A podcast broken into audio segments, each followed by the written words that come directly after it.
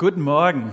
Schön euch zu sehen und äh, auch ein äh, frisches Guten Morgen in die Standorte, äh, in die Fahr und ins Viertel und nach Hesel. Äh, schön, dass ihr da dabei seid und ich würde gerne starten, indem ich mit uns bete. Und wenn das geht, steht doch mit mir auf.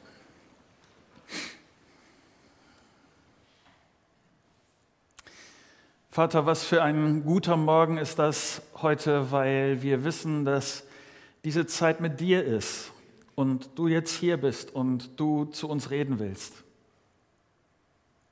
Dank dir dafür, dass du unser Bestes im Sinn hast, dass du uns liebst und dass du uns, dass du willst, dass unser Leben gelingt.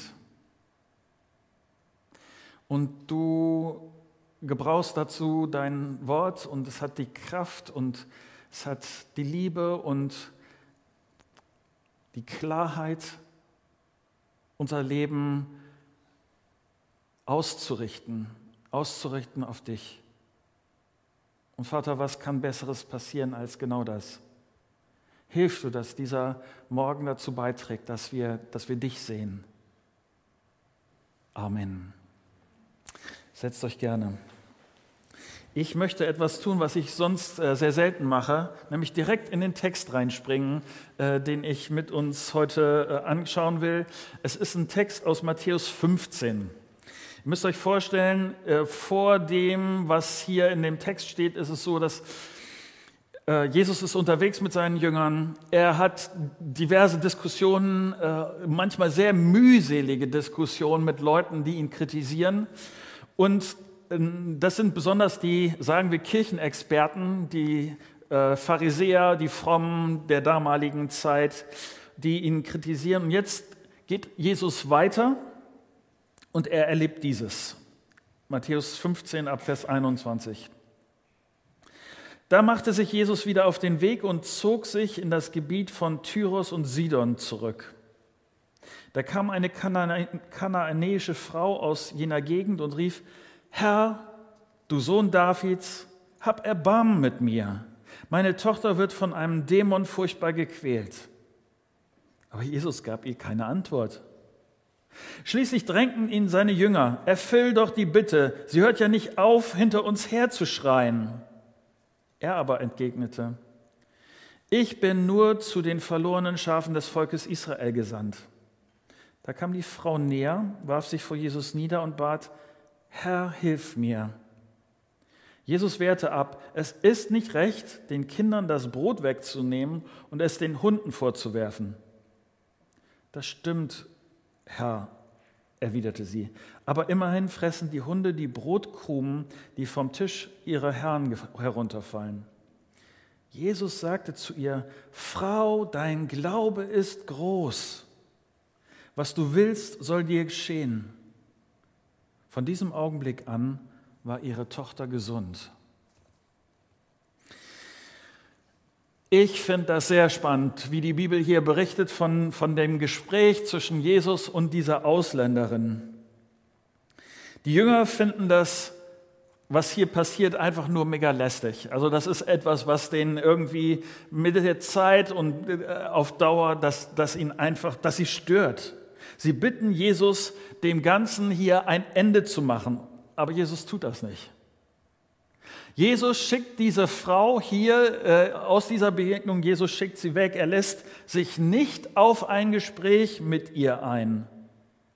Zuerst. Und dann geht es weiter.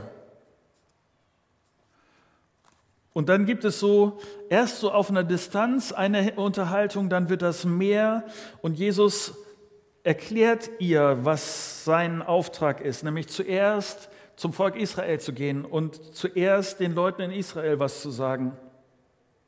Und Jesus, das ist das Erstaunliche hier in diesem Text, Jesus beschreibt das Volk Israel, zu dem er gesandt ist, beschreibt dieses Volk nicht besonders schmeichelhaft. Er nennt sie verloren. Oder wenn man dann genauer hier hinguckt in das Wort, dann heißt das, die sind zugrunde gehend.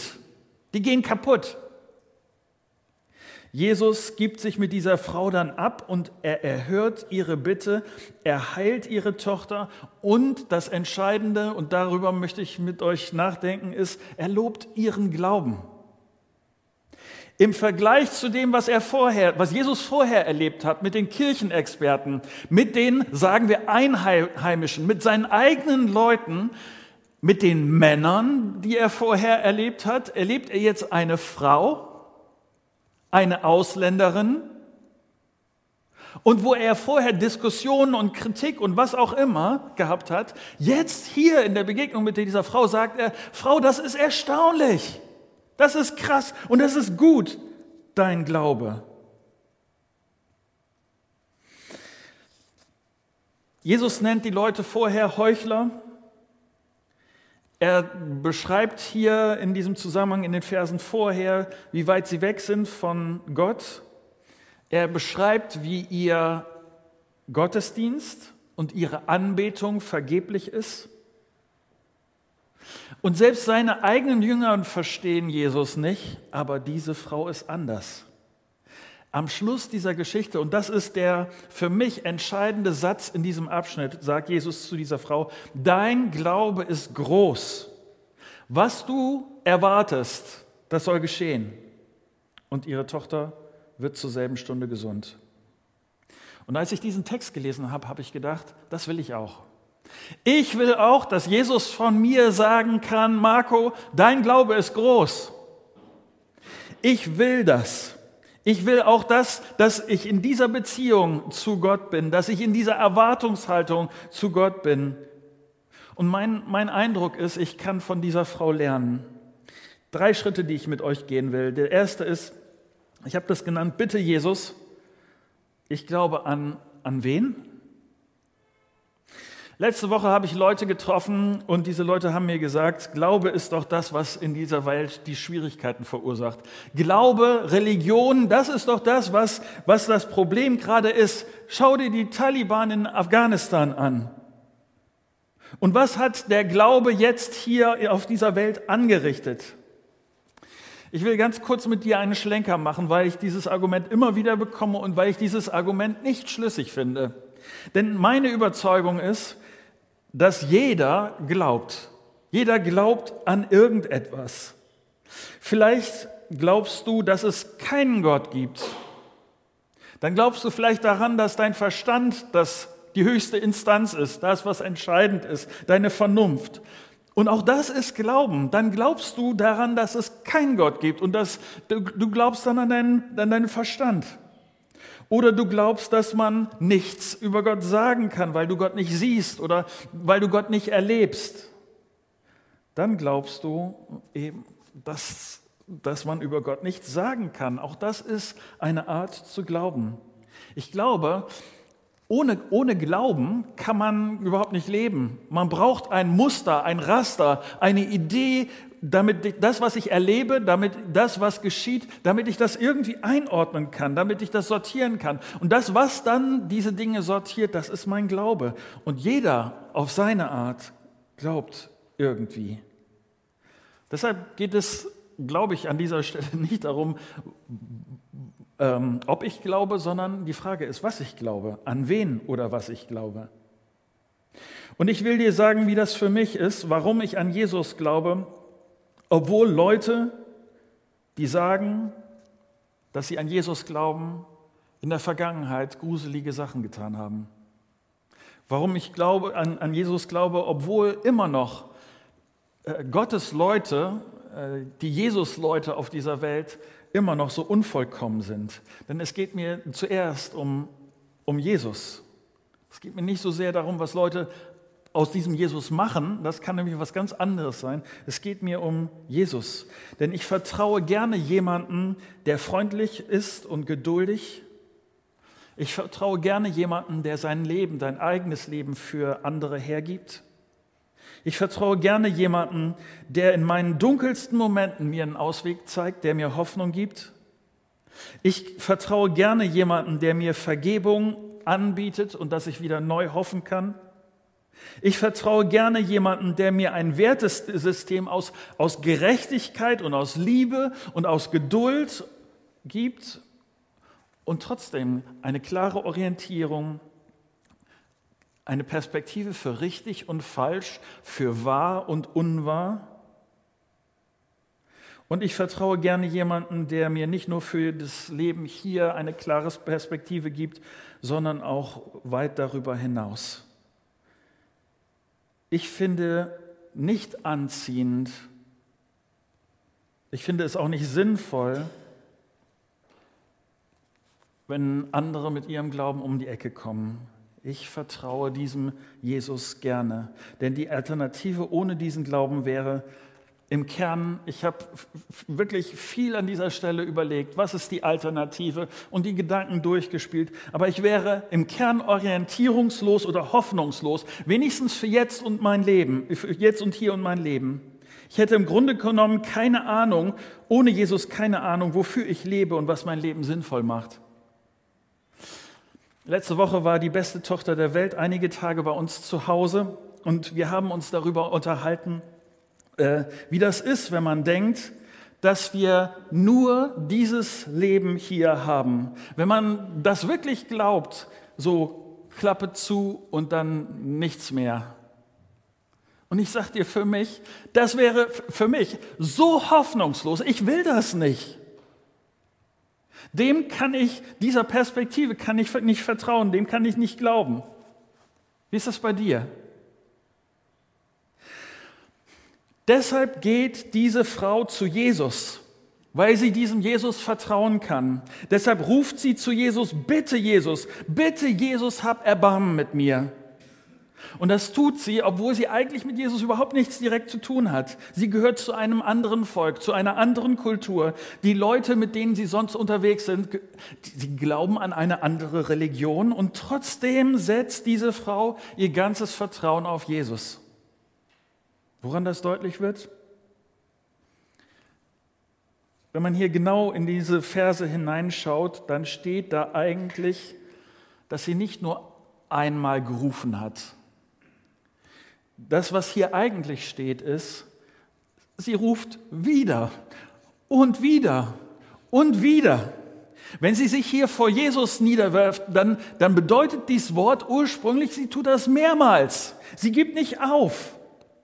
Sie nennt Jesus den Sohn Davids. Das ist ein sehr präziser Ausdruck dafür, wer Jesus wirklich ist. Der bedeutet nämlich, du Jesus bist der Messias. Messias bedeutet der von Gott gesandte Retter. Und sie ruft ihm, hab Erbarmen mit mir. Jesus, du bist der Sohn Gottes. Du kannst mir helfen. Bitte, Jesus, bitte. Und es ist so vieles, was diese Frau richtig macht. Ihr Glaube ist deshalb groß, weil sich ihr Glaube nicht auf irgendwas richtet, sondern auf Jesus, den lebendigen Sohn Gottes. Wirst du wahrscheinlich auch kennen. Ich äh, kenne das manchmal von Veranstaltungen, wenn ich so in einer Reihe setze, sagen wir vor Corona, dass man, wenn, wenn, wenn äh, die Veranstaltung schlecht gestellt ist und es sitzt jemand Großes, Breites vor mir, dass ich nicht gut nach vorne gucken kann. Da muss ich immer so vorbeilinsen äh, oder äh, irgendwie so. Und ich muss mir manchmal an dieser Stelle meinen Blick zurückerobern. Was diese Frau hat, ist einen klaren Blick auf Jesus. Und ähm, das, was für mich gilt, ähm, oder das, was sie tut, nämlich sich diesen klaren Blick auf Jesus zu behalten, das ist auch etwas, was meine Herausforderung ist, nämlich diesen klaren Blick in meinem ganz normalen Alltag, mein, einen ganz klaren Blick auf Jesus zu haben. Hast du dich vielleicht manchmal gefragt, warum die Bibel, zum Beispiel wenn du das Neue Testament liest, immer wieder das Gleiche sagt? Jesus, am Kreuz gestorben, auferstanden, der Retter der Welt. Immer wieder das Gleiche. Man könnte, wenn man das so durchblättert, irgendwann kann man sagen, das habe ich jetzt endlich verstanden. Bring mir mal was Neues. Warum? Weil es um diesen klaren Blick auf Jesus geht. Das ist das Entscheidende. Entscheidende ist, dass du Jesus vertraust mit deinem ganzen Herzen, dass du auf ihn siehst dass du dir durch nichts den Blick verstellen lässt auf diesen Jesus. Und ich weiß nicht, wie du das erlebst. Zu keiner Zeit in unserer Geschichte, zu keiner Zeit gab es so viele alternative Beschäftigungsmöglichkeiten, so viel Berieselung. Ich will gar nicht anfangen mit dem, was man so an äh, Filmen, Serien, Podcasts, Musik, YouTube, was es an ausgefuchster Freizeitgestaltung gibt. Die Veranstaltungen, die ich normalerweise besuchen kann und all diese Geschichten. Und für mich ist die Frage, was, was macht das mit meiner Perspektive auf Jesus? Vielleicht ist es bei dir völlig anders, aber ich ertappe mich, wie das immer wieder meine, meine Perspektive auf Jesus bedroht. Wie es, wie es immer wieder sagt, hier, aber ich bin wichtig äh, und mein Blick weglenkt von Jesus. Wie ist das bei dir? Mein, ich, meine Überzeugung ist, mein und dein Blick auf Jesus und mein und dein Vertrauen in Jesus ist bedroht. Diese Frau hatte eben nur diese Augen für Jesus und wenn ich durch meinen Alltag gehe, dann sind meine Augen oft woanders. Meine, mein Blick auf Jesus ist kostbar. Und ich Vielleicht ist es bei dir anders, aber ich kämpfe darum, dass mein Blick auf Jesus unverstellt bleibt.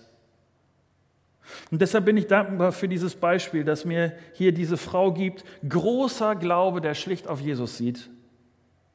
Und solche Momente wie heute, also dieser Text, hilft mir da, mir selber nichts in die Tasche zu lügen. Diese Frau geht in ihrer Not zu Jesus. Vielleicht kennst du das, ich, ich, ich kenne das wenigstens, ja, wenn meine Not äh, groß ist, dann mache ich das auch. Vielleicht ist es bei dir anders. Meine große Herausforderung ist in Momenten, wo es mir gut geht, wo alles eigentlich entspannt ist, dass in solchen Momenten mein Blick auf Jesus nachlässt. Wenn es gerade eine Krise gibt, dann suche ich die Hilfe von Jesus relativ schnell. Aber was ist, wenn, wenn es so entspannt ist, wie es geht? Ähm, ich weiß nicht, wie es dir geht. Ich merke, dass das immer wieder Leuten hilft, wenn ich sie herausfordere, mal zwei, zwei Wochen lang aufzuschreiben, womit du in den letzten zwei Wochen deine Zeit verbracht hast. Meine These ist, es hilft manchmal zu, zu verstehen, wohin geht meine Zeit? Wohin geht meine Energie? Weil das, das gibt mir untrüglich Auskunft darüber, wie klar meine Perspektive auf Jesus ist, welche Rolle Jesus in meinem Alltag wirklich spielt. Einfach mal das aufzuschreiben und zu gucken, wohin geht, also wohin geht mein Leben? Welche Rolle spielt Jesus? Mein zweiter Gedanke. Bitte Jesus, ich glaube, und dann ist ja das Spannende, hier sagt Jesus, dein Glaube ist groß und wie viel glaube ich? Was bedeutet das, wenn Jesus hier von großem Glauben redet? Ist das, gibt es eine Maßeinheit für Glauben, dass ich das irgendwie durchmessen kann? Wie kann ich das feststellen? Und es ist ja spannend, dass Jesus das, diesen Begriff groß, dass er das häufiger benutzt oder umgekehrt, dass er statt groß-klein benutzt, nämlich er sagt, ihr Kleingläubigen. Und interessanterweise, wenn man, wenn man das im Matthäusevangelium anguckt, dann benutzt er diesen Begriff in der Regel für seine Jünger. Und jetzt steht diese ausländische Frau in so einem krassen Unterschied, nämlich so als positives Beispiel da. Und diese Frau ist hartnäckig, weil sie Jesus hartnäckig vertraut. Und sie gibt nicht leicht auf. Sie lässt nicht nach. Jesus, das ist ja das Spannende an diesem Dialog. Äh, Jesus hat auf die erste Bitte überhaupt nicht geantwortet. Kennst du das? Dass, dass du betest und du denkst irgendwie, jetzt Gott, du hörst das doch, was ich dir hier zu sagen habe und wie wichtig das ist. Und du denkst, Gott antwortet nicht?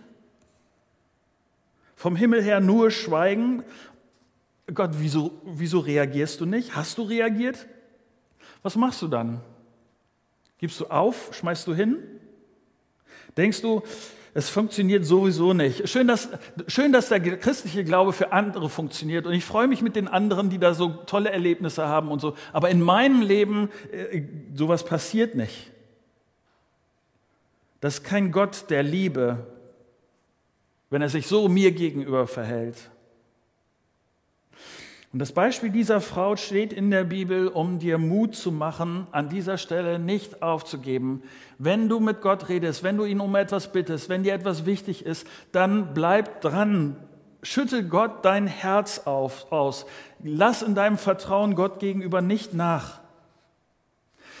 Selbst als die Frau merkt, dass die Jünger sie wegschicken wollten, selbst als Jesus ihr sagt, dass es sein Auftrag ist, zuerst zu den Israeliten zu gehen, zum Volk Israel zu gehen, und deshalb er sich nicht mit ihr beschäftigen will, deshalb trotzdem gibt er gibt sie nicht auf. Ganz im Gegenteil. Hier steht da der, die Formulierung, dass sie noch näher kommt. Sie fällt hin vor Jesus auf die Füße, äh, auf die Knie und ähm, wiederholt ihre Bitte. Und daraufhin sagt Jesus, es ist nicht richtig, wenn man den Kindern, und mit diesen Kindern meinte er das Volk Israel, das Brot wegnimmt und es den Hunden vorwirft. Damit meint er all die anderen, die nicht Volk Israel sind. Ist sie jetzt sauer? Jesus, echt, was, was, was nimmst du hier für ein krasses Beispiel? Willst du mich beleidigen? Jesus, jetzt bin ich eingeschnappt. Du wählst jetzt, Jesus, du wählst jetzt echt nicht die richtigen Worte von mir. Ich hätte das, Jesus, ich hätte das ein bisschen seelsorgerlicher von dir erwartet, also so ein bisschen, bisschen anspruchsvoller, irgendwie ein bisschen gewählter, was du dir hier sagst. Jesus, bist du nicht für mich da, mich, mich irgendwie aufzubauen, irgendwie, dass ich zum Zug komme und gibt, gibt diese Frau entmutigt klein bei? Nee. Sie gibt, das ist das Erstaunliche, sie gibt Jesus recht. Sie sagt ihm, ja, richtig, du hast in deinem Vergleich, hast du recht.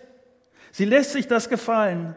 Und sie übernimmt dieses Bild, diesen Vergleich und sagt, ja, Jesus, das stimmt. Und doch dürfen die Hunde den, die Krümel essen, die vom Tisch herunterfallen. Diese Frau ist so klasse. Achtung, in ihrer Antwort stehen sowohl die Hartnäckigkeit ihres Glaubens als auch die Demut ihres Glaubens. Sie gibt Jesus das Recht, anders mit ihr umzugehen als mit dem Volk Israel. Sie sagt nicht, Jesus, du musst ganz genauso, wie du dich um die äh, Israeliten kümmerst, dann musst du dich auch so um mich kümmern. Sie formuliert überhaupt keinen Anspruch, kein Recht darauf, dass jetzt dieses Wunder passiert. Es gibt in Klammern dazu gesagt, es gibt manche Christen, die denken, dass Gott eher was locker macht, eher Wunder tut, wenn ich es laut und mit Nachdruck, äh, mit viel Proklamation oder was auch immer von ihm fordere. Ich finde das erstaunlich. Das macht diese Frau nicht. Sie weiß genau, dass, nur Gottes Freund, dass es nur Gottes Freundlichkeit ist, wenn Jesus ihre Tochter gesund macht. Und das ist großer Glauben. Gott das Recht einräumen, dass er anders mit mir umgeht als mit anderen. Gott, du hast den anderen geholfen, aber ich weiß, ich habe kein Recht auf gar nichts und ich vertraue dir, dass du es gut machen wirst, was auch immer du tust. Und deshalb zeigt sich hier auch ihre Demut, ihr Vertrauen, indem sie sich vor Jesus niederwirft. Sie, sie, sie äußert das in der, in der Haltung, wie sie vor Jesus ist. Ich bin auf dich angewiesen. Ich bin die Bittende. Jesus, du bist der Gebende. Du hast die Macht und ich bin von dir abhängig. Ich, ich finde, diese Haltung Jesus gegenüber ist so vorbildlich. Und so ist, so ist großer Glaube, demütig vor Gott. Großer Glaube erkennt, dass es angemessen ist, wenn ich vor Gott niederknie. Er ist Gott und er kann machen, was er will. Ich bin nicht Gott und ich bin von ihm abhängig. Was ich mich gefragt habe, ist, reicht mein Vertrauen, dass ich Gott das Recht gebe, mit mir anders zu handeln, als ich das will? als ich mir das vielleicht vorgestellt habe, was ich vielleicht sogar, wenn er das gar nicht tut oder wenn er das so tut, weil ich das ungerecht finde, bleibt er trotzdem der Gott, dem ich weiter vertraue? Wenn ich so über diese äh, Stellen nachdenke, dann fällt mir immer wieder Magdalene an. Ich war ein junger, äh, junger Pastor und sie eine alte Frau und ich habe die Zeit mit ihr sehr genossen. Ich war bei ihr immer mal wieder auf einen Kaffee und äh, das, was ich mag, ist, sie hat aus ihrem Leben erzählt und sie hat ziemlich viel Elend miterlebt. Das, äh, was sie vom Krieg erzählte, das, was, was sie auch äh, erzählte von, wie es dann in ihrem Leben weitergegangen ist, wie ihr Leben war voller Ungerechtigkeit, indem dass sie wirklich schlecht behandelt worden ist von anderen. Vor mir saß eine Frau, die dauernd Schmerzen hatte und sie sitzt vor mir und erzählt von der Barmherzigkeit Gottes. Erzählt ohne Bitterkeit, froh über das, was sie mit Jesus erlebt hat. Trotz alledem. Ich hätte es verstanden, wenn sie gesagt hätte, echt, Gott hätte mal ein bisschen mehr in meinem Leben tun können, hätte die ein oder andere Schwierigkeit von mir wegräumen können, hätte reagieren können auf das, was ich ihn gefragt habe. Aber sie guckt darauf und ist voller Dankbarkeit. Der Glaube sagt, Gott hat eine andere, höhere Perspektive. Ich kann Gott die Fragen der Gerechtigkeit überlassen. Ich kann ihm vertrauen. Was gerecht ist, das liegt bei ihm. Weißt du, was großer Glaube ist? Dieser Glaube dieser Frau zeigt sich da, dadurch, dass sie immer wieder zu Jesus geht und immer wieder bittet und nicht aufgibt. Mein Glaube, mein Glaube zeigt sich daran, wie ich mit meinen Bitten und ob ich mit meinen Bitten immer wieder zu Jesus gehe, gehe und nicht aufgebe. Und ich sage dir, das möchte ich. Und deshalb mein letzter Gedanke. Bitte Jesus, äh, ich glaube und dann, ich sage dir, was ich für mich sehe. Ich wünsche mir, dass mein Glaube wächst. Vielleicht, und ich rede jetzt zu den Leuten, äh, die sich Christen nennen, du bist irgendwann mit Jesus gestartet. Und Gottes Hoffnung in dir, mit dir ist, dass da etwas angefangen hat, dass da etwas wächst, was sich entwickelt, was vorwärts kommt, was, was größer wird. Mich treibt, und ich hoffe, dass das auch dich treibt, eine Sehnsucht, ein Hunger danach, dass Jesus in mir größer wird, dass Jesus mehr und mein, mehr mein Denken und mein Handeln bestimmt und mein Gebet hört sich sehr ähnlich an wie das Gebet dieser Frau, nämlich dass ich zu Jesus gehe und sage, Herr, hab Erbarmen mit mir. Denn mein Glaube ist defekt und mein Glaube braucht Wachstum und ich wünsche mir so sehr, dass du größer wirst in mir. Oder später in Vers 25, was sie sagt, Herr, hilf mir. Ganz einfach. Wenn es um meinen Glauben geht, Herr, hilf mir. Und ich rechne damit, dass Jesus mein Gebet erhört. Ich vertraue darauf, dass er in mir wirkt. Wenn es um meinen Glauben geht, dann brauche ich die Hilfe Gottes. Jesus, hilf mir, hilf meinem kleinen Glauben. Jesus, hilf mir mit meiner Rebellion, wenn ich denke, dass du nicht anständig genug antwortest, Gott. Bitte Jesus. Und vielleicht ist das auch dein Gebet, dass du heute Morgen Gott sagst, erbarm dich über mich und meinen Glauben, hilf mir. Und das ist das eine dass Gott in mir etwas tun muss. Das andere ist aber auch, dass, dass es meinen Teil gibt, dass ich Einfluss darauf habe. Ich sage dir, was meine Frage an dieser Stelle immer wieder ist. Was kann ich dazu beitragen, dass Glaube an Jesus, Vertrauen auf Jesus in mir größer wird. Was oder wer hat Einfluss auf meinen Glauben? Wer oder was bestimmt meinen Alltag? Was sind meine Schritte? Was sind deine Schritte, damit dein Glaube größer wird? Wie nimmst du auf diese Entwicklung Einfluss? Ich, ich weiß, ich sage das immer wieder, aber eines der schlimmsten Dinge in, in meinem menschlichen Leben ist, wenn ich, wenn ich Dinge laufen lasse und ich lande nachher an einer Stelle, wo ich gar nicht will. Die einzige Möglichkeit, die ich da, dazu sehe, ist, dass ich bewusst Entscheidungen, absichtlich Entscheidungen treffe, dass ich Dinge durchdenke und dann absichtlich Entscheidungen treffe. Mir ist das so wichtig, heute Morgen nochmal zu sagen, wenn du denkst, darüber, was du, Marco, eben gerade gesagt hast, darüber möchte ich mehr wissen. Wenn du denkst, ich will da Schritte gehen, aber ich, ich weiß nicht wie.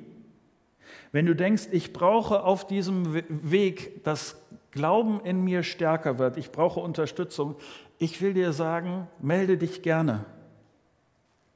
Lass es nicht laufen, triff eine Entscheidung, auch heute Morgen. Und du kannst das machen über die App. Wenn du die Christusgemeinde-App hast, dann gibt es so einen Antwortbutton. Mach das, nutz den gerne. Wenn du heute Morgen nicht hier bist und ähm, erkunde dich gerne bei den Leuten äh, in den Standorten, wo du bist, wer dir da helfen kann, wer da verantwortlich ist, wen du ansprechen kannst. Sonst schick mir gerne eine E-Mail auf info at christus-gemeinde.info. Ruf mich gerne an. Dein, nee, andersrum. Jesus, deine Beziehung zu Jesus. Jesus ist es wert, dass ich meinen Glauben nicht laufen lasse, sondern das Glaube, dass der, mein Vertrauen in ihm, ihn wächst, dass mein Leben mehr auf ihn ausgerichtet ist, dass er größer wird in mir. Soweit.